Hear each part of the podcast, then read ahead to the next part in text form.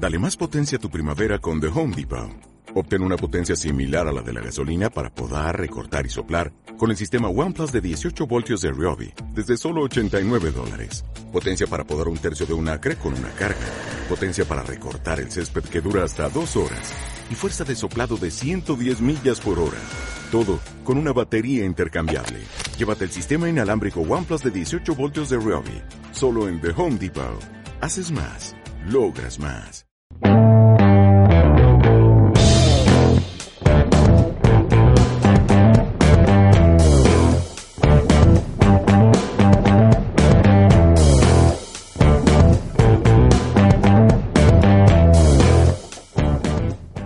buenas noches, soy Miguel Iríbar, esto es Cambiando de Tercio, el programa que va de abrir una cerveza y ponerse a hablar. Eh, bueno, el otro día nos contaba eh, Alex O'Doherty, que, había estado trabajando en una película, eh, Human Persons, con, con un compañero de comedia de aquí de hace mucho tiempo, pero que ahora había estado dirigiendo eh, cine en Panamá. Eh, y hoy tenemos al director de esa película, que además, pues como decimos, es uno de esos compañeros de comedia de cuando, de cuando el polluelo de, de la comedia estaba empezando a romper el cascarón en España. Cuando en el Paramount campo Comedy. estaba deshabitado. Efectivamente. Muy buenas noches, Fran Espano.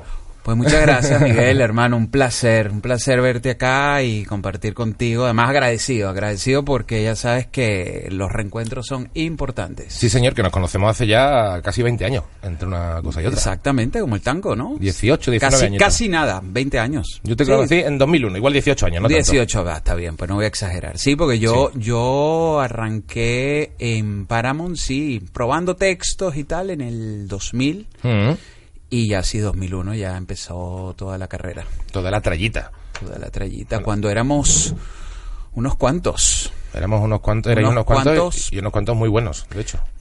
Hombre, yo, yo tengo que agradecer, yo me, yo, yo vine a España a estudiar cine. Vamos a abrir la cerveza antes de nada. Ah, bueno, estamos a ver, aquí. me, me has pedido una alambrita especial, Muchas gracias. una reserva, Muchas 1925. gracias, por favor. No, te digo una cosa, a mí esta cerveza tiene... O sea, te la he pedido, cuando Sí. me hablaste de esta, te he pedido esta cerveza porque tiene algo que a mí me encanta, que es el buen estilo, el- de tener la etiqueta en relieve dentro de la botella o sobre la botella. Es muy bonito, ¿eh? se han marcado aquí un, un nivelito. Y cuando yo le, le guardo muy buenos recuerdos de esta, de esta cerveza, porque cuando estrené mi... Salud, compañero. Salud, mistero. Ahí. Cuando em, estrené mi, mi ópera prima en el Festival de Málaga en el 2011, hora menos, Sí. eh, yo descubrí en, esa, en ese festival, descubrí el alambre.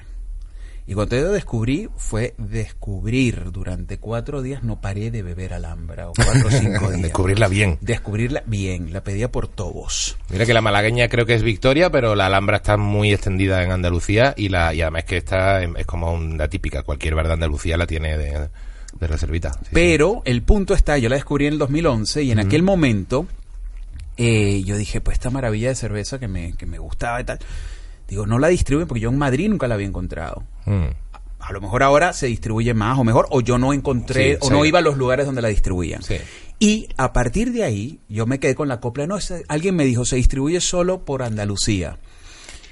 Y ocurrió que ya empecé a hacer otras cosas por fuera, en Estados Unidos, en Panamá y en otros lados. Y créeme, allí donde voy la encuentro. Sí, sí, sí. Ahí no- no te lo juro. En Miami, has dicho. No, no, en Chicago, por En ejemplo. Chicago en hay Chicago Alhambra. hay Alhambra. Joder, ¿cómo les ha ido a los de Alhambra? Para que tú veas. Qué bien. ¿Mm? Hombre, igual esto lo pilló, es del grupo Heineken a lo mejor, ¿no? ¿Lo, lo pillaron o...? Yo no lo sé. A lo mejor le... Hombre, seguramente una buena distribuidora porque... Ay, igual he metido la gamba. Pero, pero sí, sí, ¿no? Esta, esta cerveza está muy No, y a mí me encanta. Es una, una cerveza que tiene cuerpecillo y buena cintura. Sí, señor. Bueno, la primera pregunta que suelo hacer siempre es la de ¿tú eres más de beber, de follar o de tener razón? Pues, hombre, beber, yo creo que de beber, entre otras cosas, porque aparte del vínculo hacia, lo hacia el alcohol, eh, básicamente el beber es lo que te permite socializar, lo que te permite empatizar. Y a partir de ahí darte cuenta que a lo mejor no tienes razón y eso te ayuda a lo mejor a veces a follar. Efectivamente. Y además la gente se ve más guapa cuando ha bebido un poquito. Claro, claro, porque esto de tener razón a priori no te, no te, no te facilita luego la bebida y mucho menos el follar. Ya, y además como te pongas a discutir si tienes razón bebido, también es gravísimo. Es, una- es un desastre. Yo creo que el gran problema, entre otros de los que estamos viviendo a nivel global, es esta necesidad de tener la razón siempre. Con lo cual sí, yo creo que beber, creo que beber ha puesto a... Vamos a apostar por beber. a- sí, exacto, a beber para abrir paso a lo demás. Sí, es un buen, al final el alcohol es un buen almohadillador de- del mundo. No, y Te darte hace- cuenta, hace- darte cuenta, darte cuenta de que no tienes razón es importante también, porque además todo es tan relativo. Sí, sí. Pasa que hay gente tan cabezota que ya te enfadas con ellos ya solo Ya. por, por, por quitársela, Ya, más que por... Quien dice cabezota dice tonto, y por no decir otras cosas. Bueno, estabas contando que llegaste a, a Madrid en el, en el 99. Tú estabas entre Venezuela y Panamá, ¿no? Tú- Exactamente, yo, yo nací en Venezuela, pero mi madre es panameña y toda mi infancia la hice en Panamá, con lo cual viví toda mi, mi infancia, adolescencia entre los dos países. Mm. Y ya tenía una carrera como actor, con unas cuantas pelis. Eh, había hecho teatro en distintos países, había coproducido y había filmado como actor en, México, en, Cuba, en Venezuela, en Panamá. Y am, y bueno, yo, vengo de, estudiar literatura y tal, soy un echador de cuentos, un contador de historias y, y en mi proceso natural me di cuenta de que quería empezar a contar historias mías. Entonces dije, bueno, mira, como, como académico que soy también, digo, me voy a estudiar, me tomo un, un par de años sabáticos y me vine a estudiar a la escuela de cine. Y estando en la escuela de cine, eh, sí, llegué hace 20 años, eh, vi un, un- en una cartelera allí, vi un- una, una nota de Paramount, Paramount, Paramount Comedy, entonces, claro. que decía, mm, ¿te gustan los monólogos? ¿Te gusta el stand-up? Y claro, yo venía de, de, de, de, mamar pues todo lo que era la cultura del stand-up y cada vez que iba a, a Nueva York y a otras partes disfrutaba y mucho y dije, wow, la oportunidad. Me escribí un folio y lo envié a Paramount. Recibí una llamada y alguien me dijo, no, puedes traernos, eh, ah, porque me lo grabé y puedes traernos esto. Te lo recibió Trasorras, ¿no? Antonio Trasorras. Trasorras y Ricardo Castella. Claro. Bueno, hay, hay que decir, porque yo creo que mucha gente no lo sabrá, que entonces Paramount Comedy, eh, que se formó de repente, ¿no? Llegó la empresa, pero se formó muchas veces a, a través, o sea, con gente que había estado mitad en Globomedia, mitad en Canal Plus, ¿no? Y de repente vinieron y Trasorras, Ricardo Castella, venían, venían de toda esa escuela y ya era gente muy currada en comedia y, les tocó arrancar el proyecto de buscar como cómicos amateur en ese en ese formato a lo mejor eran actores que se ganaban la vida era lo que fuera pero ese formato era totalmente virgen Desconocido totalmente. Mm. Y de hecho, este, yo recuerdo ese primer encuentro, yo iba a Paramount. Y me, fui, me fui en, ¿sabes? En saco, corbata. Y ya después- tú siempre fuiste muy elegantón eh No, hombre, Hombre. ya sabes, el old school. La cosa fue que, la cosa fue que, claro, yo me dijo, en Paramount me dijeron, pues tú tienes media hora de esto. Digo, em, em, sí, ¿para cuándo? Y, y claro, fue todo un proceso que me llevó a, a, a ser, mm, no sé si el de los primeros, pero sin duda alguna, de los primeros latinoamericanos sin duda sí sí que hacía stand-up eh, aquí en España. Y gracias al monólogo, gracias a los monólogos, gracias al stand-up, yo pude ganarme el pan con el sudor de mi lengua, cosa que me permitió desarrollar mi trabajo como guionista y como director. Mm. Eh, y en aquel momento recordarás, eh, era el boom. Y éramos, no éramos tantos, éramos No, claro, tú- 25, no sé si, no sé Tú cuántos éramos. enganchaste la época fuerte de Agustín Jiménez, Flippy, los propios Castella, por ahí ya iba coleando Raúl Cimas y esta gente. Exactamente, los chanantes estaban empezando. De hecho, Sí. yo grabé mi primer, mi primer monólogo que grabé y que, que- que me compró Paramount, lo grabé esa misma, en esa misma sesión grabó Eva H su primer monólogo H, y Raúl claro. Cimas. Y Raúl Cimas, ya ves tú qué, qué, qué buen grupito. Y gracias al monólogo, gracias al circuito monólogo, porque entonces se creó el boom Sí. y de repente tenías que viajar durante todo el mes. Yo llegué a hacer 20, 22 fechas. Sí, es acojonante. Aquella época fue alucinante. O sea, yo me acercaba a una estación de Renfe o Mm. una estación de autobús y mi culo se achurraba diciéndome no, por favor, Sí, sí, sí. porque, porque eran horas y horas de camino eh, y, y pude conocer eh, toda España gracias a los monólogos, toda España. Y cuando digo toda España, te digo hasta Teruel que existe. Sí, en- de hecho en tu Wikipedia pone que eh, incluso has actuado en el Teruel y en Murcia. Exactamente. No, y en Teruel te cuento, una anécdota ahora me acabo de acordar. Una vez fui a actuar, estuve varias veces, y una vez fui a actuar Joder, varias veces enteró el cómo estaba el circuito antes, ¿eh? Me cago en la leche. varias veces en un mismo año. Y de repente un día fui, y por lo que sea, ya tú sabes, tú como, como cómico también que eres, eh, pues terminas la actuación y la gente te lo agradece, agradece que los hayas hecho reír. La noche, por lo que sea, se lía un poco, Oh. ¿vale? Y Que en digamos... Teruel existe y hay marcha también, aunque no lo parezca. Hay hogares y, y mucho alcohol y Y jamón. los, y los- los enamorados estos que se, que se suicidan y estas cosas. Y entonces, esa noche, una noche que llegué a, al... a- bueno, ya era mañana. Mm. Llegué a mi hotel en la mañana y cuando voy a llegar a mi hotel, el hotel estaba cerrado. Habían cerrado el hotel. Habían cerrado, pero bajado la Santa María con candado. Con el atenuante de que todas mis cositas Estaban allí, claro. estaban de- dentro, sobre todo mi ordenador. Claro. Porque con él es que yo iba Sí, escribiendo sin, mi sin los condones puedes pasar 20 minutos, pero sin el ordenador y dejarlo ahí no mola, claro. Y ahí va escribiendo mis cosas. Y yo dije, bueno, volverán pronto. ¿Vale? Un, yo actué un jueves, que era lo normal. Habrá ido a comprar el pan para el desayuno. Por ejemplo. Además que no era un cualquier, era un, un hotel, un hostal en medio del centro Sí. con cuatro pisos, tío. Sí, sí. Y entonces, ¿qué ocurre? Pues que pasa el viernes todo el día y nada.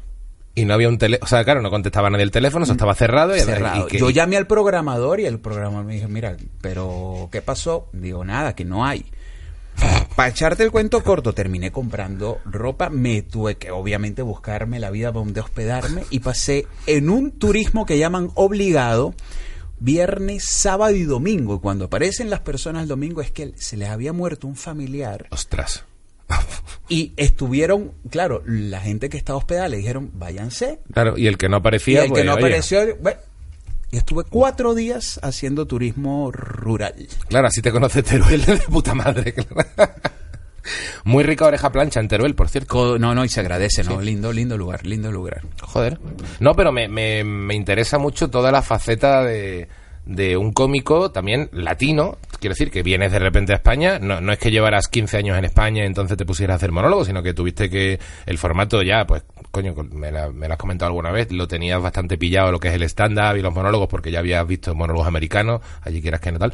Pero pillar la idiosincrasia que, y pillarte tanto viaje por todas esas Españas tuvo que ser un poco... No, fue grandioso. O sea- no, sobre todo, eh, lo que estás diciendo es cierto. O sea, pillado, más que pillado, lo que tenía era, yo era un fanático del stand-up. Claro, claro. ¿Sabes? De ahí a hacerlo, eh, hay un trecho largo. Pero es que el, el punto fue que eh, yo estuve probando en Garibaldi material durante mucho tiempo y porque para grabar mi primer monólogo, claro, no era solamente era que el chiste funcionara, era que la idiosincrasia del idioma y el humor funcionara en el espectador. Sí, sí, sí. ¿Sabes? Las frases, los gags, las palabras. Hacer la pausa o no pronunciarla. Yo no estoy hablando de cesear o no. Estoy hablando de que tuviese el sentido Sí, propio sí. para la gente. olvidarte de ciertas palabras típicas, a lo mejor venezolanas o tal, que quieras que no despistan, ¿no? O sea, de repente tener cuidado. Que a lo mejor puedes mi- decir pana, pero, pero no puedes decir otras cosas que la gente se queda rayadísima. Exactamente, que a lo mejor es Claro. lo que te surge de Claro. manera natural, Claro. digamos, ¿no? Y, y ahí aprendí, fíjate, yo mi primer monólogo lo jugaba con otra cosa del latino, eh, del Latin lover, que no, que sí, eh, hasta que me di cuenta y dije, no, no, no, el inmigrante.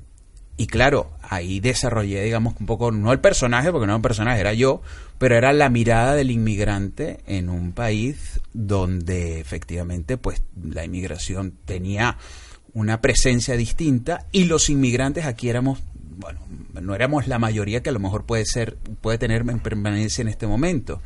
Era la época en la que los argentinos caían simpáticos todavía. Bueno. Y exactamente, donde los argentinos no eran los únicos que dábamos la lata, por lo menos, ¿no? Efectivamente.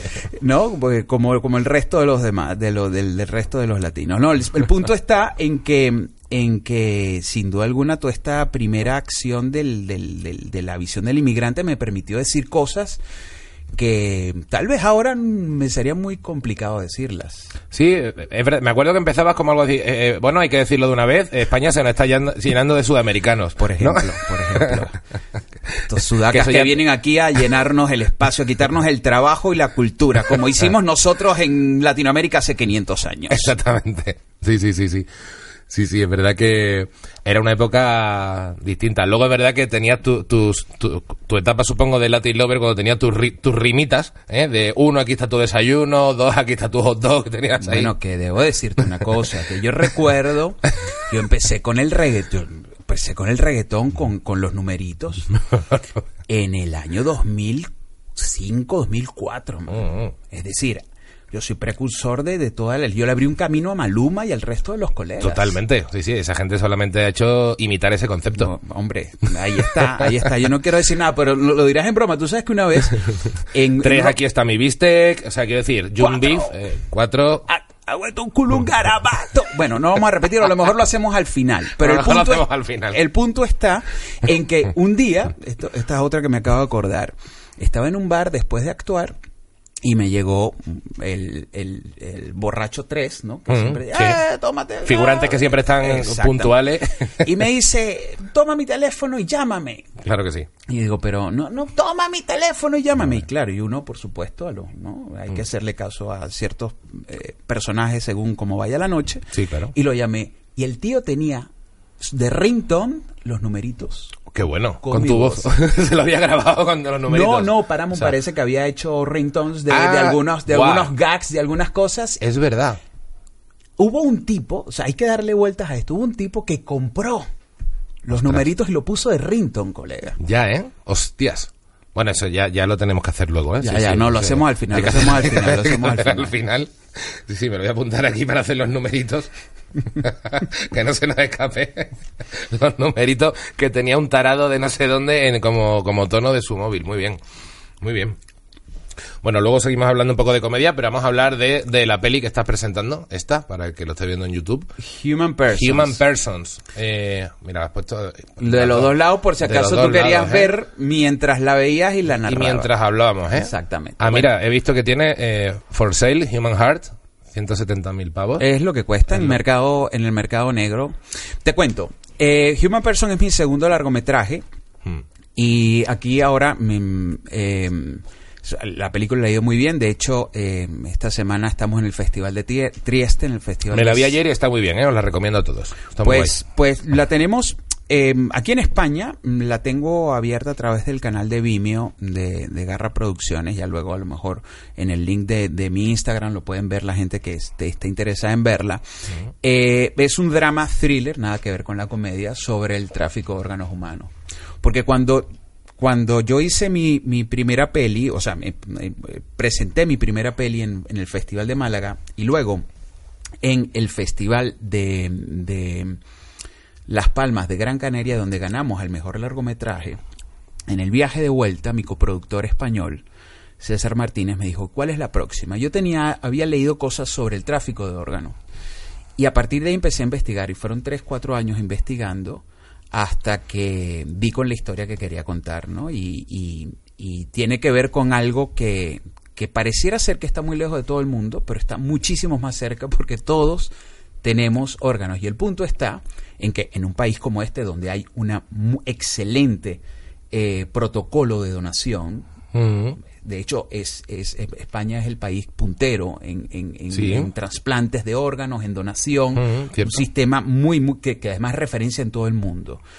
Pero eh, el, el tráfico de órganos es, es mercado y es funciona con las leyes del mercado. Es decir, hay un nivel de demanda de gente que necesita órganos. Y que puede tener el dinero para pagar lo que sea por ese órgano. Hay ¿no? poca oferta de donación y por lo tanto se abre el espacio y de, del tráfico. Y el tráfico puede ser tanto más mm, cruel, truculento o sencillo, como por ejemplo de que a día de hoy hay gente en, en Estados Unidos, en otras partes, que si, si la gente sabe que am, tienes un hijo o un familiar que necesita un órgano, de repente empiezas a recibir correos electrónicos de gente ofreciéndote órganos, porque según en qué país, Claro. en la familia al- se decide que el hígado o el riñón de la hija pues nos puede les puede dar una casa o una vida un poco más holgada durante los siguientes, Claro. siguientes dos años. Además, hombre, es verdad que con un hígado, sin un hígado no puedes vivir, pero sin un riñoncillo, sí. Claro. O sea, que depende también de hasta qué punto la familia se quiera sacrificar. Igual no quieres matar a tu hijo, pero un riñoncito Claro. menos del séptimo, no pasa nada. Ya, pues, pues ahí human person, personas humanas. Sí. Lo, lo del, lo del hígado, te, hígado te cuento. El hígado nunca Te se... pueden quitar un trozo y se regenera, ¿no? Es el Claro. único órgano Sí. humano que se... re- el órgano dentro del cuerpo que se regenera. Claro, y, y puedes pillarte medio higadito y te funciona a ti también. O sea, esto, esto es posible, sí, ¿no? Hombre, Ah. tiene que ser compatible, etcétera, etcétera. De todas maneras, es una película donde, donde mm, el tráfico es el background para contar una historia familiar, porque Sí. a mí lo que me, me interesa, o lo que me interesaba contar de esta película es hacerle, hacer un viaje con el espectador y que el espectador tuviese la pregunta que se hace el personaje principal y es ¿qué estás dispuesto o qué estarías dispuesto a comprar o a vender para salvar la vida de tu hijo? Claro, sí, sí. Y entonces, bueno, ahí se abre el, el debate. Ya como ves, comedia pura y dura. Sí, no, no, me la vi, es un señor drama, pero oye, eh, joder, está muy bien, está muy bien y efectivamente te plantea buenas preguntas, luego es tiene un formato también como de thriller, tiene su emoción, tiene su historia, sus escenas de acción, o sea, que es que, es que tiene que muy completita. Ahí Sí, sí. estamos, ahí estamos. Y Sí, la gente, bueno, tuvimos un estreno el año pasado en cines comerciales en Panamá. Es una producción panameña en coproducción con España y Brasil. Eh, se estrena el próximo año en Brasil. En Estados Unidos, pues se ha vendido.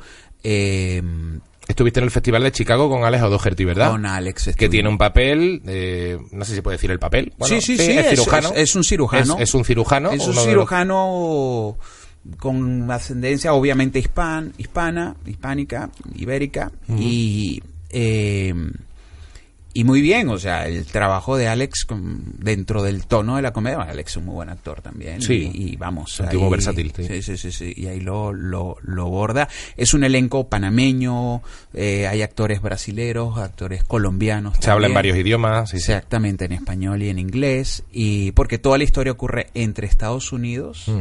y, y Colombia. Mm, mm, mm.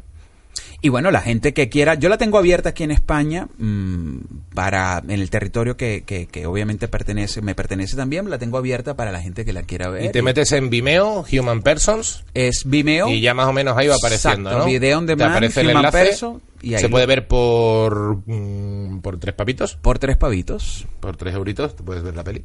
Ahí estoy, señor. ahí estoy McCoy, ¿me? La promoción hecha. Human Persons. Sí, sí. Sí, señor. Pues, pues sí, sí. No, joder, pero es, es curiosa esa dualidad también tuya entre, entre drama y comedia, ¿no? Que al final eh, también eres muy completito. Como la Sí. vida misma. La vida Miguelillo, misma. Como la vida misma. No, lo, lo que pasa es que hay cosas, Miguel, que. Hombre, yo, el, el, el estado natural sobre el cual o a través del cual me interesa ver la vida es a través de la comedia, ¿no? En mi vida normal. Pero Mm. obviamente hay cosas que. Hay historias y hay cosas que, que, que tienen su propio tono, ¿no? Y entonces eh, está claro que esta historia, Mm. que para mí era una necesidad contarla, y es lo que me motiva como director y como guionista, eh, como productor, como motor, levantarlas, es la necesidad de poder contar estas historias, ¿no? Y, y digo contarlas porque, bueno, ha habido una previa a esta, esta, esta, estoy preparando otra que filmaré el próximo año, y eh, contra Zorras, que hoy, hoy hicimos un contacto, me decía, sigues haciendo cine, y dice, eres un gladiador. y, y sin ánimos de estarnos poniendo aquí medallas, y sencillamente hay que asumir lo que se es o no ser nada. Y en este caso, yo soy un contador de historias. Antonio Trasorras, que estaba en comedy, pero que, que yo creo que ahora está en HBO, ¿no? Eh, sí. Y que además fue guionista del Espinacio del Diablo. Entre eh, otras. entre bastantes otras pelis. Ha dirigido su propia peli, que no me acuerdo ahora mismo del título, pero hizo una peli como de vampiros o de o algún thriller también. Es un tío que lleva muchos años de guionista y de todo en la industria. Mm, un crack, hace tiempo que no lo veo, de hecho. Pero él decía esto y, eh, y es verdad. O sea, yo creo que... Hay que ser gladiador para hacer cine hoy en día. No es fácil, eh, no es fácil, claro. Bueno, hacer cine o, o- o- o hacer lo que, lo que estáis haciendo vosotros con estas plataformas en podcast. Es decir, esta, esta cosa llamada ahora de, de ser emprendedor. Es, es decir, aquí lo que hay es, si asumimos lo que, lo que hemos asumido, es decir, nuestro trabajo, y nuestro trabajo es eh, contar cosas. Y efectivamente uno, como te dije, mi, mi estado natural, a mí lo que, lo que más me interesa es mm, poder comunicarme. Mm. ¿no? Y, y efectivamente el poder que te da la comunicación a través del humor es brutal. Pero hay cosas que también las puedes contar de otra forma, ¿no? Y en eso estoy. Me estoy acordando por, porque, eh, claro, tú empezaste a hacer monólogos y luego eras el, el presentador de un programa de que era Telecompring, que hacía en su día era una especie de falso teletienda que dirigía Carlos Clavijo y que en el que trabajaron pues Castella, Agustín Jiménez, Eva H, Belilla Balbuena, eh, bueno, Chape Todo. y Ernesto Sevilla. hacían- todos, estaban allí todos metidos y, y era, era un contenedor de, de cosas raras que de hecho estaba revisando algunos sketches y tenía un rollo bastante más políticamente incorrecto de lo que hoy se digiere, ¿eh? Es que, es que está, es que está claro que todo lo que, todo lo que hicimos, ¿Te acuerdas de cómo se llamaba tu personaje? Larry Bimbottle. Exacto. Hola, soy Larry Bimbal. Hola, y yo ahí un momento decía, hola, aquí estoy, me estás mirando, pero te estoy manipulando. No, era eh, eh, Carlos Clavijo me, me llama y me dice, es que tú le puedes dar el rollo latino este de la teletienda americano y recordarás que lo hacíamos en inglés y yo sobre eso hacía el voiceover. Exacto, sí, sí, ¿Te sí. acuerdas? Que tú me, llama- exactamente. me llamabas y me decías, porque tú además hay que decir que Miguel en, en Paramount, aparte de un gran cómico y aparte de, de coordinador de guion, has- fue, fuiste productor de Sí, este- estuve cuatro años de productor, lo he contado aquí. Yo entré como becario de producción en, en Paramount Comedy y estuve tres, cuatro años, de 2001 a 2005 prácticamente, de productor de los programas que iban saliendo. Sí, sí. Y, y Telecompring, bueno, y Telecomprim me lo zampé entero. tu completo, Sí, sí. completo, completo. Y bueno, y, y efectivamente es lo que decías, políticamente incorrecto. Es decir, ahí eh, hay algo que, que ha- lamentablemente ha ocurrido en estos tiempos donde la globalización y donde la facilidad de, de- de- de hacer Mm. el contacto, ¿no? de hacer la comunicación, nos ha convertido en gente cada vez más intolerante, ¿no? Y, y- y nos cuesta reírnos, a veces, como Mm. decías tú, ¿no? Tenemos con la necesidad de tener la razón y por lo tanto ofendernos Sí, permanentemente. se ha mezclado el, el que la gente está como muy cabreada con el otro y que a la vez la, lo que se llaman de piel fina también sigue existiendo. De pronto es como enseguida me ofendes, ¿no? O sea, no solo me enfado mucho, sino que además es que me enfado muy rápido. No, y, y- y- y- y cualquier cosa que digas parece ofenderle a veces a, a todo el mundo, ¿no? Sí, sí, sí. Bueno, y ahora ya estás viendo que con los auges de Vox y compañía, incluso el tema de la inmigración está todavía peor de lo que estaba, que nunca ha estado bien. Ya, ya. Yo creo, sin duda alguna, que en estos momentos de, de, de- de- tanta ofensa y de tanto límite, de tanto nacionalismo, yo creo que sin duda alguna, vamos, yo me, me declaro, a mí el Estado, el Estado político que me interesa es el de la comedia, porque es el que te permite eh, socializar, empatizar, eh, aceptar, ¿no? Y por lo tanto reírte también, que hace tanta falta. ¿no? El humorismo, que decía Darío Danti de Mongolia. El humorismo como, como actitud de vida. Está guay. Así es. Que tú al final, eh, bueno, es que eso, mucha gente igual, pues no, no, no te conoce o no sabe, o no te tiene ubicado, pero en realidad... en Ni tiene por qué. No me conoce, ni, ni tiene por qué. por qué. Bueno, no- igual no nos conoce aquí a ninguno, pero, pero se ha puesto a escuchar esta movida y que no solamente cuando has estado en España, eh, has hecho papeles en Compañeros, en Lobos, El Comisario, Los Hombres de Paco, has estado en, en Aida, en la que se avecina, o sea, has tenido apariciones en, en casi toda la, la ficción, en la serie de comedia de este país. Eh, también has tenido papeles con Ridley Scott en El Consejero. Has currado eh, con él en una peli, coño, que tenía nada menos que a gente como Michael Fassbender, a Penélope Cruz, a Cameron Díaz, a Bardem, a Brad Pitt, ¿no? Que, que cómo se sentirían ellos compartiendo ese proyecto contigo. Ya te ya te contaré no lo que dice lo que dice es decir mira para mí hombre, yo, yo, yo soy un tío muy afortunado efectivamente mm, el esfuerzo el trabajo el rigor es indispensable pero pero pero hay que estar agradecido de, de los privilegios y en este caso no solamente la comedia con, con lo que ocurrió con el stand-up y en Paramount en aquella época, sino a mí me ocurrió, me, me pasó que, que eh, director de casting de Globo Media mm, vio mi material, porque claro, yo llegaba aquí con un trabajo ya con 16 películas. Claro, claro, tú ya venías de tener una carrera sólida con, con nominaciones y con premios y con todo de, de importantes premios de, de Panamá y Venezuela. sí, una sí. carrera, una carrera que me, me permitió, cuando este hombre me vio, me dijo, mira, me vienes a resolver un problema. Mm. Igual a lo mejor no fue tanto por mi talento, sino por la, por la, por la, por la consistencia y la posible. A mí se me a resolver un problema porque habían pocos actores. Venezolanos actores buenos, ¿no? No, pues, latinoamericanos. ¿no? Latinos en general. Claro, sí, y entonces me encasillaron en este papel de latino que yo en un momento le dije, oye, ¿para cuándo un papel de vasco? Que Claro. también, ¿sabes? Claro, claro, en un ¿Ah? momento dado. ¿Ah? O andaluz. Claro, Digo, yo también, ¿sabes? Bueno, un rollito andaluz en un momento dado podías dar. El vasco ya te lo veo menos, pero bueno. un poquito de Cádiz. En Cádiz he visto gente. Sí, sí. Y, y, y ocurrió así, tuve la- el privilegio de, de estar en la gran mayoría de las series haciendo mm, eh, eh, mm, episódicos, protagónicos episódicos y, y, y sí, bueno, el trabajo como yo soy un, yo soy un actor, nunca he dejado de serlo, como te dije, soy un contador de historias y, y creo que se cuentan historias delante de la cámara y historias detrás de la cámara, ¿no? Sí, sí. ¿Tú crees que eres un ambientado? Que es una pregunta que hago siempre también a, a- a los cómicos, para los cómicos, a la gente que viene aquí. Ambientado sería eh, el que muchas veces cuando la realidad le dice que pare, él sigue. O sea, ah, no, por supuesto. Ah, por supuesto. Ah, por yo- supuesto. Yo, yo, vamos, yo no sé si talento tengo, pero, pero persistente y ambientado y, y pa'lante, o sea, pero vamos, es que ni un segundo, sí, yo sin en- duda alguna. En tu caso no lo dudo, ¿eh? No, no. Ni- ni- y, y, y, y para bien o para mal, hasta ahora no me ha ido mal, pero porque igual, igual, igual, hombre, hay que, lo, que- lo que hay es que ser inteligente y darte cuenta de que cuando te has dado eh, mm, 40 veces por una vía y no va, pues Mm. a lo mejor tienes que desviarte un poco, que no implica desviar tu camino, ¿no? No, no. O sea, por ejemplo, la próxima película que voy a rodar el, el próximo año eh, es una adaptación de una obra de teatro que escribí en ¿Como el... Eso estaría muy bien.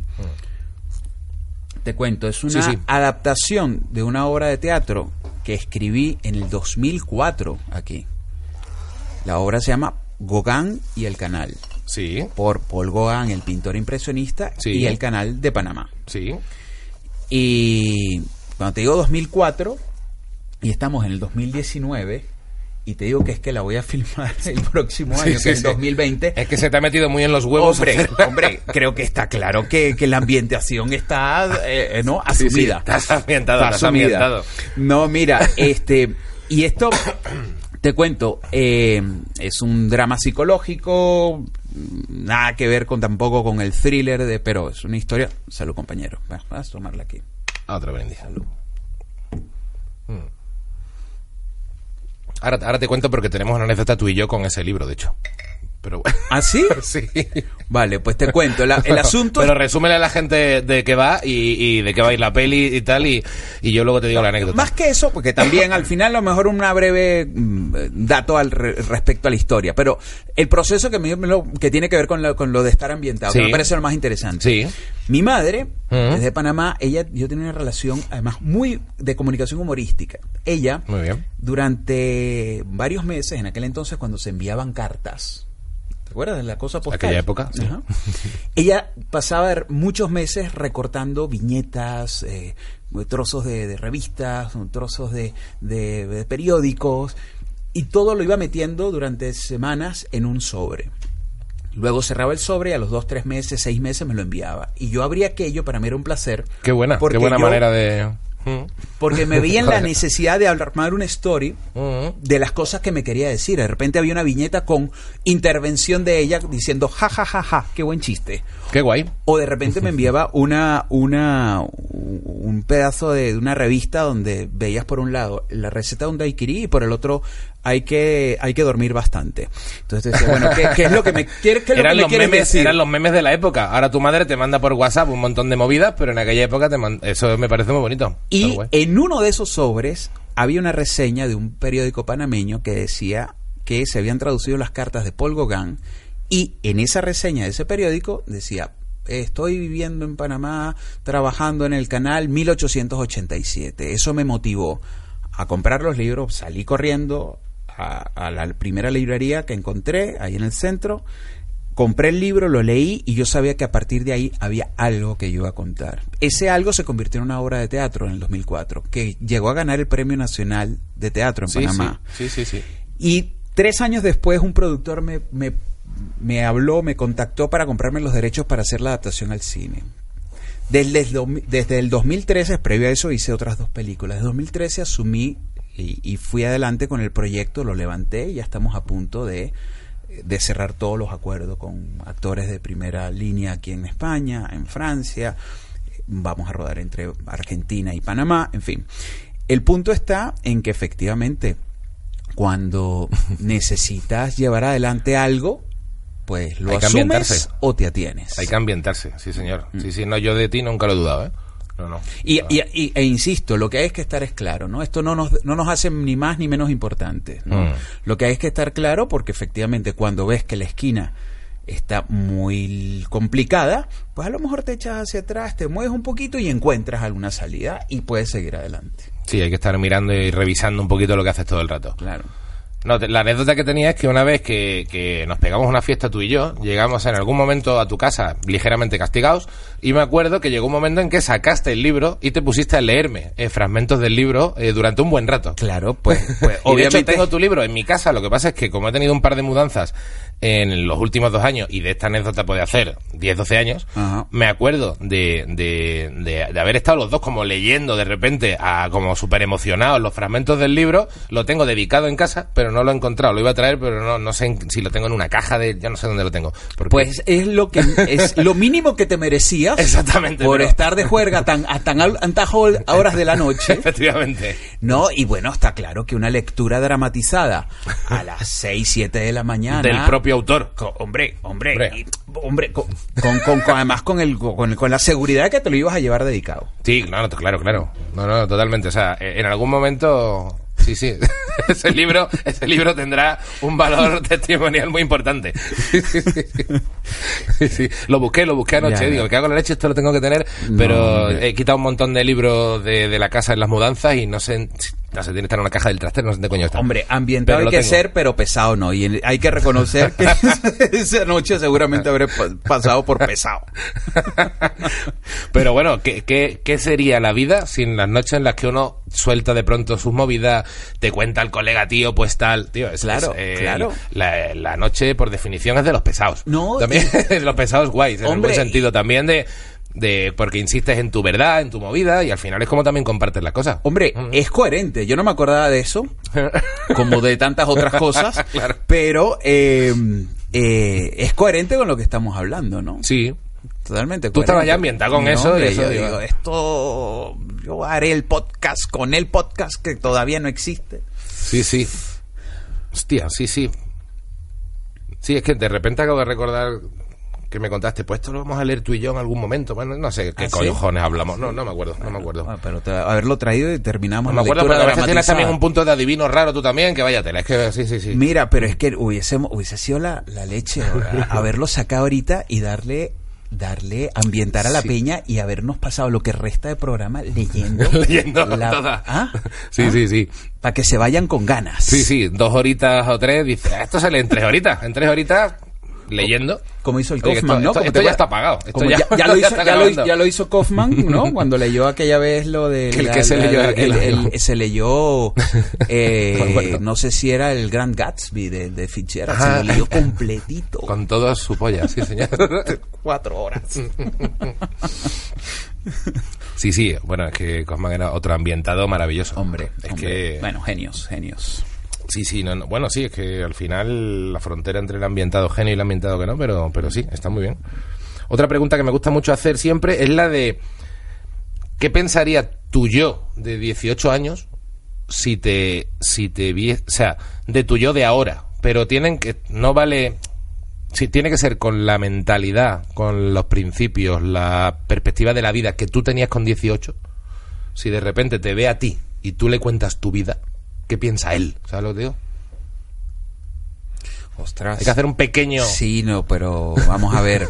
No vale O sea, me- pensabas, qué piensas tú de tu chaval de 18, No, sino no, no, no. Él, Él- ¿qué él pensaría mí, de, ti? Él de mí. Hombre, si, si, si- si hubiese estado en la misma fiesta, sin duda estaría leyendo otro de los personajes del libro. No, no lo dudo, Ah, no lo dudo. ah, pero por obligación. Por tener 18 años y seguir de fiesta con nosotros. Exacto, efectivamente. Hombre, no sé, yo, yo creo que, que sin duda alguna, yo creo que en el fondo uno eh, con 18 años ah, ah, pocas cosas tiene claras. Seguro. Pocas cosas tiene claras, ¿no? Y, y obviamente lo que estaría pensando es, mira, este tipo, pues a lo mejor vamos a quererle la mitad y vamos a quedarnos con menos de la mitad de lo que estamos creyendo. ¿Te creería poco, crees tú? Yo creo que sí. Sí, no Yo diga- creo que sí. Yo Está exagerando un poco. Está exagerando. Está sobreactuando un poco. Esto de hacer películas, esto de que de este libro se va a hacer una, una película, pues, Claro, claro. yo creo que lo, lo dudaría. Sí, pero que, que, claro, tú con 18 años, ¿cómo eras tú frente al mundo? Porque ya estabas currando, actuando, llevando una vida bastante Yo- como bohemia y, y, digamos, avanzada para lo que suele, más completita, digamos, que lo que suele llevar un chaval de 18 años no- normal. Lo que pasa es que yo con 18 años, no, sí, efectivamente, yo, yo entré a la universidad a estudiar letras, filología hispánica con 16 años, chaval. ¿Pero porque allí se estudia así o porque, cosas de la vida entre que había estudiado en Panamá y llegué antes y me adelantaron y tal y cuando salí del, del- de la secundaria del bachillerato mi- me presenté tenía 16 años y efectivamente ya con 18 yo sabía que lo que quería hacer eh, tenía que ver con, con las artes escénicas, con la comunicación, con lo de contar historias. Mi padre fue un músico muy Sí. afamado, el Pavo Frank Hernández, un percusionista, timbalero, y, y, y lo que tenía claro era que, que, que mucho de lo que quería comunicar no iba a ser a través de la música, sino a través de, de otras... De la palabra y claro. de- Y efectivamente, pues en aquel momento, pero, pero aún así, aún así tampoco lo tenía muy claro. No sabía exactamente qué podía. La intuición, la intuición. Yo con 16 años, espera, espera, espera, bien, bien, bien que lo preguntas. Yo con 16 años tuve una disyuntiva. Y es que yo tocaba piano y me interesaba mucho todo el teatro y la literatura y sobre todo el teatro. Y el día tiene 27 horas, como bien sabes, ¿no? Claro que sí. Y entonces, este, yo a veces lo esfuerzo para que sean 30, pero no, no lo logro. Y eh, en un momento dado me empecé a agobiar porque durante un año no desarrollaba mi trabajo o mi estudio como músico, ni como actor o y en un momento dado dije, espérate, tengo que escoger porque necesito tiempo para desarrollarme bien en una de las dos. Y creo que fue de mis primeros gestos de, de tal vez de madurez. Dije, mira, voy a dejarme llevar. Mm. Y me dejé llevar, que es no creer que una de las dos posturas, o que el ambientado, o que me lo está diciendo, sigue por aquí, Mm. era la, la- la que tenía que, que- que- que seguir, pues, ¿no? Sí, pero yo digo, me gusta mucho esa pregunta porque me imagino a ese chaval de 17, 18 que se, de pronto coincide en el Festival de Chicago contigo. Y, y- y- y tú ni siquiera sabes que él eras tú de joven, pero él sí sabe que vas a ser tú de mayor. Lo que pasa es que tú... pra- o sea, lo que pasa es que... Ya, ya, ya, ya. Lo que pasa es que, claro, la postura es... Me llevas a ponerme en un... O nos llevas a quien les hace la pregunta a ponernos una postura como diciendo... Ahora sí tengo razón y lo que he hecho es verdad. Yo le diría... O al revés, o también, o sea, yo- a mí es que a mí esta pregunta me, me la hizo una amiga de borrachera y me dejé me quedé súper pillado. Es que, a mí- es que a mí aquí me tienes, aquí me tienes de- desenfocado. yo me quedé súper pillado. ¿eh? Porque estoy y la tratando de salir y no hago- puedo. No, es que realmente me la hicieron un día de- también de fiesta y de repente me quedé como, me cago en Dios. Claro, claro. No, porque sobre todo, sobre todo porque, hombre, si me preguntas que es lo más fácil, ¿qué le pudiese decir? Es decir, No, yo le es- diría, claro. dale. Pero claro, no es la pregunta que me has hecho. es que tú ni siquiera sabes que ese chaval eres tú, pero él sí te está juzgando desde sus parámetros. Ostras. Siguiente pregunta, colega, porque de verdad... No, no, no, no, no, es de un placer, es de un placer eh, neuronal esto, darle vueltas a, a esa pregunta, porque efectivamente tú sí lo sabes. Hombre, yo, yo creo que estaría bien, no sé si es lo que yo haría, pero estaría bien Esto tocarme las narices, me explico. Es decir, ironizar. Porque como en el fondo sabes todo aquello en lo que te has equivocado, que es mucho, pero tienes todavía la energía, efectivamente, yo estaría contigo y conmigo. Suponte, vamos a- yo te voy a reelaborar la pregunta. Venga. Si soy ese de los 18 años, ¿qué piensas tú que haría ese de 18 años que soy yo esa noche de fiesta en la casa leyendo? Efectivamente se sentaría un rato a ver a estos dos Flipados de la vida. flipados de la vida y dice, aquí los dejo, que tengo una chavalita por allí. Bueno, puede ser, es una opción. Es una opción. Luego, es que esta, Sabiendo lo que ya va a pasar. esta pregunta en realidad conecta mucho con las ambiciones que uno tiene cuando es pequeño o el perfil alto o bajo que uno tiene con 16 o 18 años. Porque hay personas que con 17 y 18 no se imaginan eh, poder ¿Sabes lo que te digo? Hay gente que de repente es como, joder, ojalá tenga un curro para sobrevivir. Y luego otra gente con 18 dice, yo creo que me van a dar un puto Oscar. ¿Sabes? Entonces, en función de eso.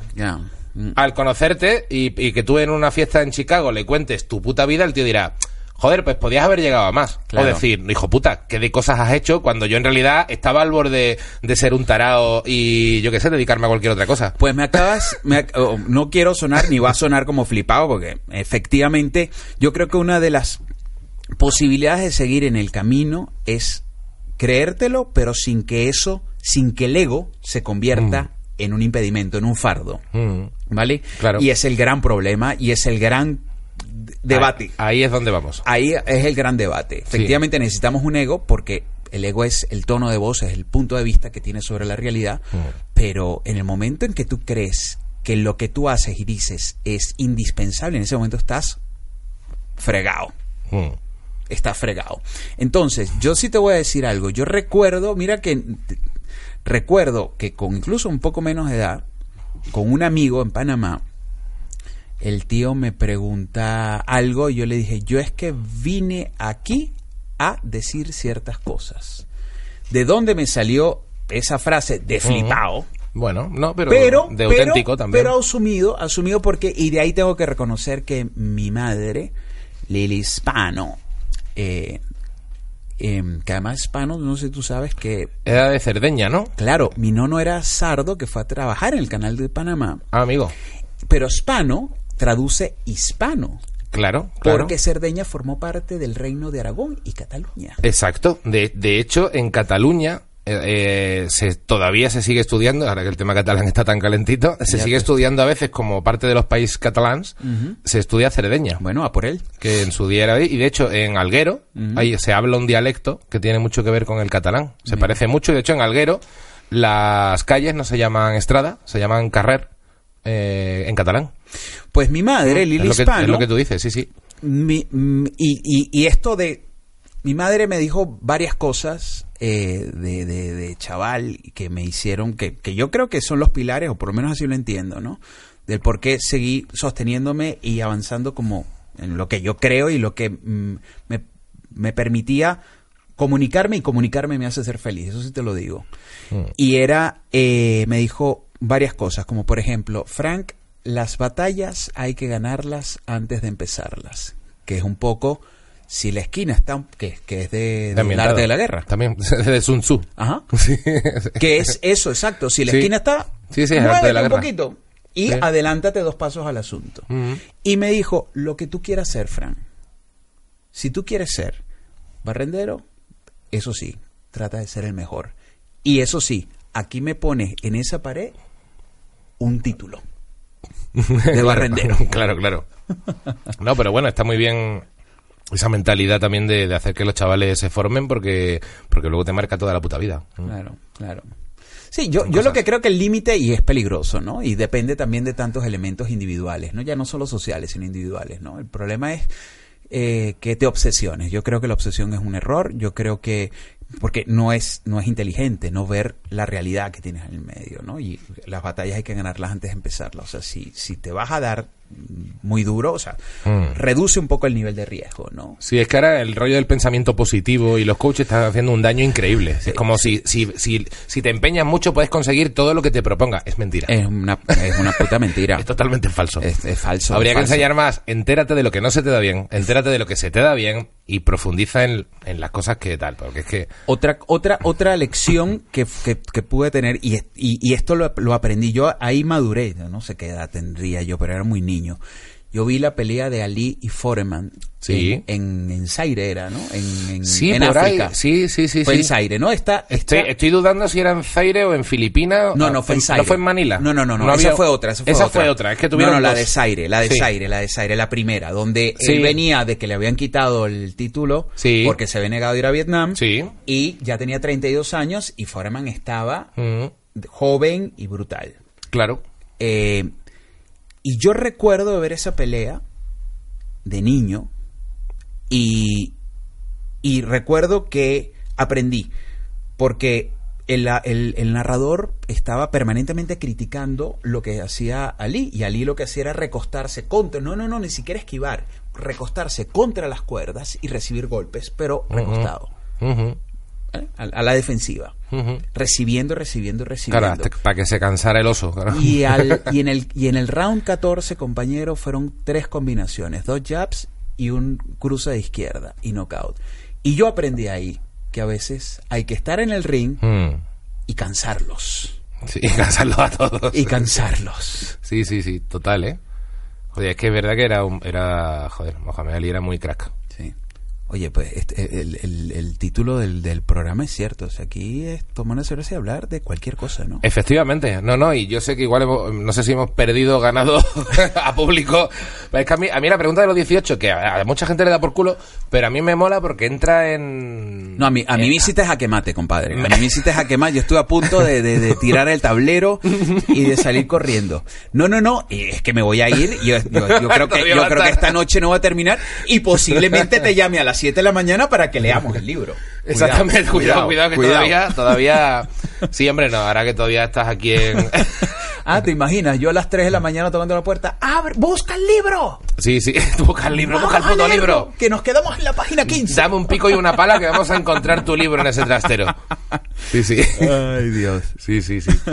No, pero sí, efectivamente esto va de abrir una cerveza y ponerse a hablar. Y cuando, cuando además esquematiza demasiado y todo empieza a ser demasiado tal, me, me, me prefiero preguntar una muy de los 18 y empezar a, No, no, y a me- que la gente se raye un poquito. Y me da, me da mucho, me da mucho gusto, y te lo vuelvo a decir, como empecé, eh, Miguel. Agradecido estoy. Porque, porque además, eh, eh, esta iniciativa que tienes tú y que Castelo y toda la gente que está moviéndose en, en estos podcasts y en esta posibilidad de comunicar cosas con la gente, mantiene ese origen Mm. que yo creo que más que necesario responde a de, de dónde venimos, ¿no? De, de- de- de- y, y eso, compartirlo con la gente, insisto, no es buscando ser ni más importante ni menos importante. Mm. Sencillamente es darle sentido a lo que somos, ¿no? No, y recuperas también, yo creo, el punto de hablar con la gente y que se vea quién es cada uno y, y que, y hacerle compañía a la peña. Porque hay mucha gente que de pronto está en el curro Claro. y se siente como que se está tomando una cerveza con nosotros. Claro. Como si estuviera pegando en la oreja en el autobús, diciendo, hostia, conozco a estos dos de algo y, y me, y voy a pegar la puta oreja. Claro. Y de repente, la, o sea, es un hecho que hay mucha parte de, de la audiencia del programa que, que, que- que tiene esa sensación. Y yo creo que es también la que, la que se busca, ese puntito un poco boyer de que la peña bueno, viva de forma auténtica. Que Claro. al final parece que todo es inmediatez, todo es hazte un story súper divertido o vete a la entrevista y que todo sea guay con y tal. O, o todo sea importante y, al, y, y- y almidonado, ¿no? Sí, y al final hay un punto de, no sé, a mí, a mí me, como oyente me gustaría más escuchar a veces una cosa así, por eso también lo hago. Claro. Para que la gente lo disfrute y os conozca también a vosotros, que yo os conozco y todos los que, toda la gente que traigo, sois gente que me habéis parecido interesante a lo largo de muchos años además, y coño, es de puta madre teneros aquí. Pues aquí la está pasando de puta madre. Y aquí ahora hacer este programita de radio o lo que coño sea esto, la verdad. Eh, me contabas también que estabas preparando algún otro proyecto también con, con cómicos de aquí. y Ah, bueno, ¿no? sí. Esto, esto surgió en medio, como digo, ¿no? Siendo coherente con las cosas que he necesitado contar en un momento dado, en este, después del festival de, de- saliendo de, de una de las funciones del festival de Chicago, estoy con Alex tomándome unas cervezas también. No sé si había alambre ahí, no. Este, mm, y, y le dije algo que es consecuencia también del, de lo que, del, del por qué estoy acá. Mm. Y es que efectivamente yo me fui a hacer una peli mm, en, en- en Panamá con Benicio del Toro sobre la vida de Pablo Escobar y tal. Y ahí surgió la opción de abrir la oficina de mi productora y con la cual he venido desarrollando proyectos, no solamente míos, sino en coproducción con otra, con otra peña. Eh, de allá. eh, y, y efectivamente mi referente eh, personal, pues en estos últimos 20 años habéis sido vosotros, es decir, mis colegas son los que son. Y, y, y- gracias a YouTube y gracias al podcast y tal, pues me mantengo al tanto de todo lo que Claro, está ocurriendo. Claro, mantienes el pulsito ahí. Claro, y, mm, y en medio de todo esto, te hablaba de, de la idea de, lo que hablo con, con Alex en aquel, aquel día, le dije, colega, yo es que necesito hacer eh, una comedia, necesito hacer comedia. Que yo te digo, yo estaría encantado de venirme, estar acá y hacerme circuito y hacerme bolos, claro, tendría que preparar material y todo lo demás, posiblemente lo haga. Pero fue decir esto en ese momento, como bien ambientado, Claro. y dije, me lo dije a mí y ya me puse en marcha y moví nexos por aquí, inversores, ¿ah? y estamos preparando una, una película. He hablado con nuestros colegas, no voy a dar muchos nombres porque no toca, Bueno, pero sí te voy a decir Colegas, que- nombres que han salido en esta, en esta charla de hoy. Sí, sí, y algunos han estado aquí incluso. Sí. Pero eh, la idea es hacer una película, voy a hacer, vamos a hacer una comedia eh, que cuenta la historia de dos cómicos desde ha- de hace 20 años. Uno que todavía está aquí y es de éxito y a lo mejor hace un chiste que mm, genera eh, un cierto linchamiento en redes sociales y el otro que se ha ido 20 años después, antes a, a- a Latinoamérica, a un hotel, a regentar, a gerenciar un hotel y a partir de ahí se genera todo un lío y la película se llama, lo único que voy a decir es Narcomedia. Así que Narcomedia, vale, vale, o sea, promete liaco, ¿no? O sea, recuerda un poco a Resacón en Las Vegas, un poco con, con tono de liada. hay alguna Hay- hay referencia en cuanto a que es una comedia que tiene vínculos con el hecho de la realidad de los personajes. Comedia disparatada y de enredos, comedia de situación de enredos, pero que el vínculo con lo real es, está ahí. Y la película, el proyecto se llama Narcomedia y si todo va como esperamos, eh, estaremos filmando el próximo año. Qué bien, qué bien. Bueno, pues mientras tanto te llevas esta peli a Trieste, ¿verdad? Sí, ujú. bueno, Eh, exacto, está en Trieste, sí. En Italia. Ajá. Eh, y bueno, para ir, para ir un poco eh, cerrando, recordar eh, Vimeo. En, sí, en Vimeo. Igual a lo mejor, pues, con que busquen en Instagram, en el, nuestro Instagram, que es arroba by human person, B-Y human persons, ahí en el, en el, en la biografía está el link y la pueden ver tranquilamente. Muy bien, yo muy recomendada. No, no es de risa, es de, es de, es marronera, pero a la vez está reflejando una realidad social que está muy guay. De hecho, yo de- del tráfico de órganos tampoco entendía mucho. No es que seas, no es, no es CSI, que decir, no es súper científica, pero pillas un poco la dinámica mierdera que me recordó un poco a, en cuanto a, a los pocos escrúpulos de, de traficar con gente, con órganos y tal, del tiempo de los gitanos de Custurica Ya. que, que- no sé si vendían niños, es que lo había hace muchos años, pero me recordó ese punto de, de, reali- de reflejar una realidad súper jodida, de, de que ya nada vale nada, y una familia le pilla, coge dos niños y dice, mira, este para ti, haz lo que te Pues, salga de los pues huevos", ¿no? ¿qué quieres que te cuente con lo que pasa, por ejemplo, en cualquiera de los, de los conflictos bélicos? Mm. a día de hoy, Siria o cualquiera de estos, caldo de cultivo para esto. ¿Qué quieres que te cuente con lo, Lo que es. pasa con las pateras? Es decir, ahí está. Yo mm, no pretendo con esto dar bajón, todo lo contrario. Sencillamente dar un, abrir un, un- es una película de entretenimiento, quiero Sí. decir, es un suspense, es un drama thriller y sobre todo la posibilidad de que la gente mm, viaje, ¿no? Y, y, y, y asuma que a lo mejor mm, todos tenemos órganos. Sí. Y a lo mejor un día necesitas un trasplante y a lo mejor eso hace que esta circunstancia y esta película esté mucho más cerca de lo que uno cree de uno mismo. Pues probablemente, así es. Pero, pero nada más que si la ven la van a disfrutar y bueno, eso espero. Y si no, véanse, es más, el reto es, véanse el tráiler en YouTube, Human Persons, y si les mola, le dan. Y si no, hasta luego. Que Sí, también, será, también sé hablar en español. También, ¿no? Venga, hasta luego. Venga, hasta luego. pues, y.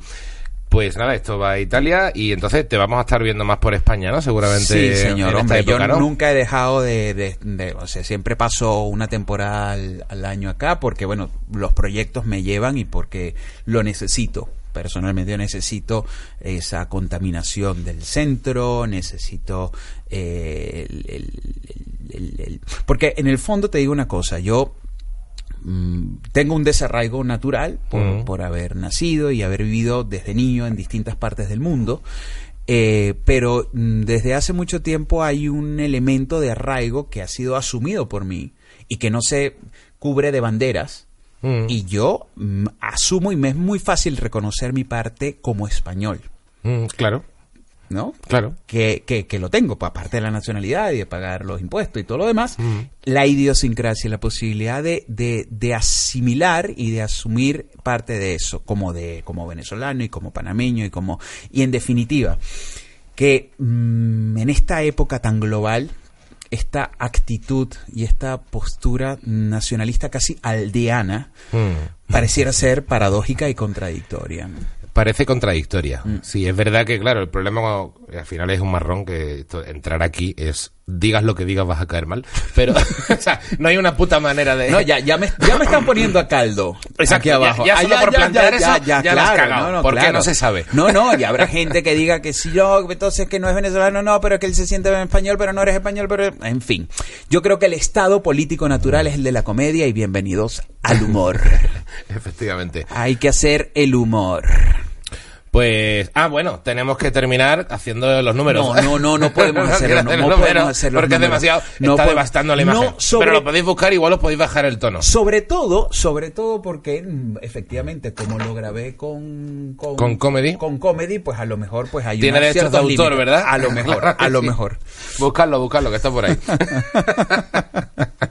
Muchísimas gracias, Fran Espano. Gracias a ti, Eh, Chicos, ved Human Persons. Eh, seguid el, el Instagram que os ha dicho, repítelo. Si quieres. arroba mm, by human person, arroba by human persons. Bien, eh, y nada, cambiando de tercio, tiene también su Instagram, seguidlo también. Y nos vemos la semana que viene. Muchísimas gracias y hasta pronto. Venga, hasta luego.